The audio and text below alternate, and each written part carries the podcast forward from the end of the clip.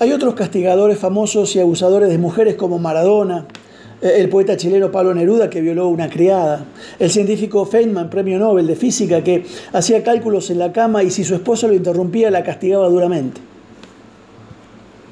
La Biblia no perdona ni suaviza a sus personajes, por eso es tan creíble.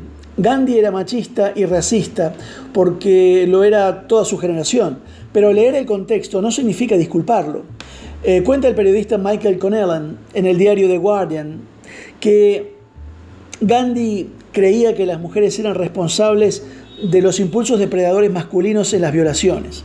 Él mismo castigaba a las mujeres violadas, cortándoles el pelo, para evitar nuevas provocaciones. Dormía con niñas, como su sobrina nieta, por ejemplo, y decía que lo hacía para autocontrolarse. Bien, fue un racista que dejó morir a su mujer por no querer que usara medicamentos extranjeros, que luego él sí usó. Compararlo con Jesús es no conocer a Jesús. El Papa Francisco, que conoce y le interesa más la política que Jesús, pone a Gandhi como ejemplo del amor. Es algo así como decir, eh, amo a la humanidad, lo que me molesta es la gente. Algunas personas hacemos cosas terribles, pero todos participamos en las mentiras de nuestra cultura. Esta es la conclusión de este tema. Algunos, algunas personas hacen cosas increíbles, pero todos nosotros tenemos la oportunidad de remangarnos y estar involucrados de manera significativa. Podemos actuar donde tantos en esta historia no pudieron hacerlo. Hemos encontrado esta historia no de forma aislada, sino como parte de la historia de David. Y una vez más nos encontramos eh, profundamente eh, decepcionados por el hombre según el corazón de Dios.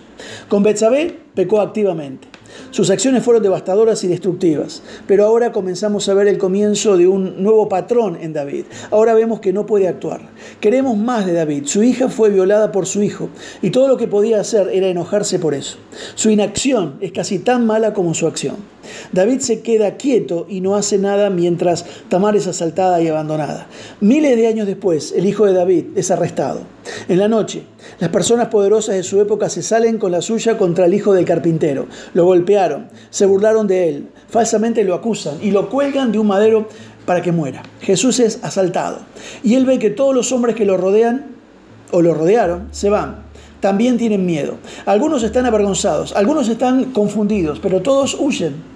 Y con el último suspiro en sus pulmones le grita a Dios, ¿por qué me has abandonado? Jesús, el creador del mundo, con todo el poder de Dios dentro de él, se dejó asaltar y abandonar.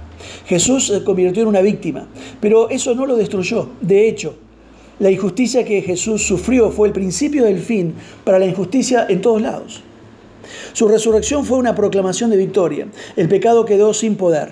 La muerte fue derrotada. La esperanza se mantuvo. Si eres víctima de agresión sexual, no estás solo o sola. Si has eh, sido afectado por la agresión sexual, de alguna manera no estás sola. Si has estado parada y no has hecho nada, entonces no estás sola. Incluso si has lastimado a alguien, no estás sola.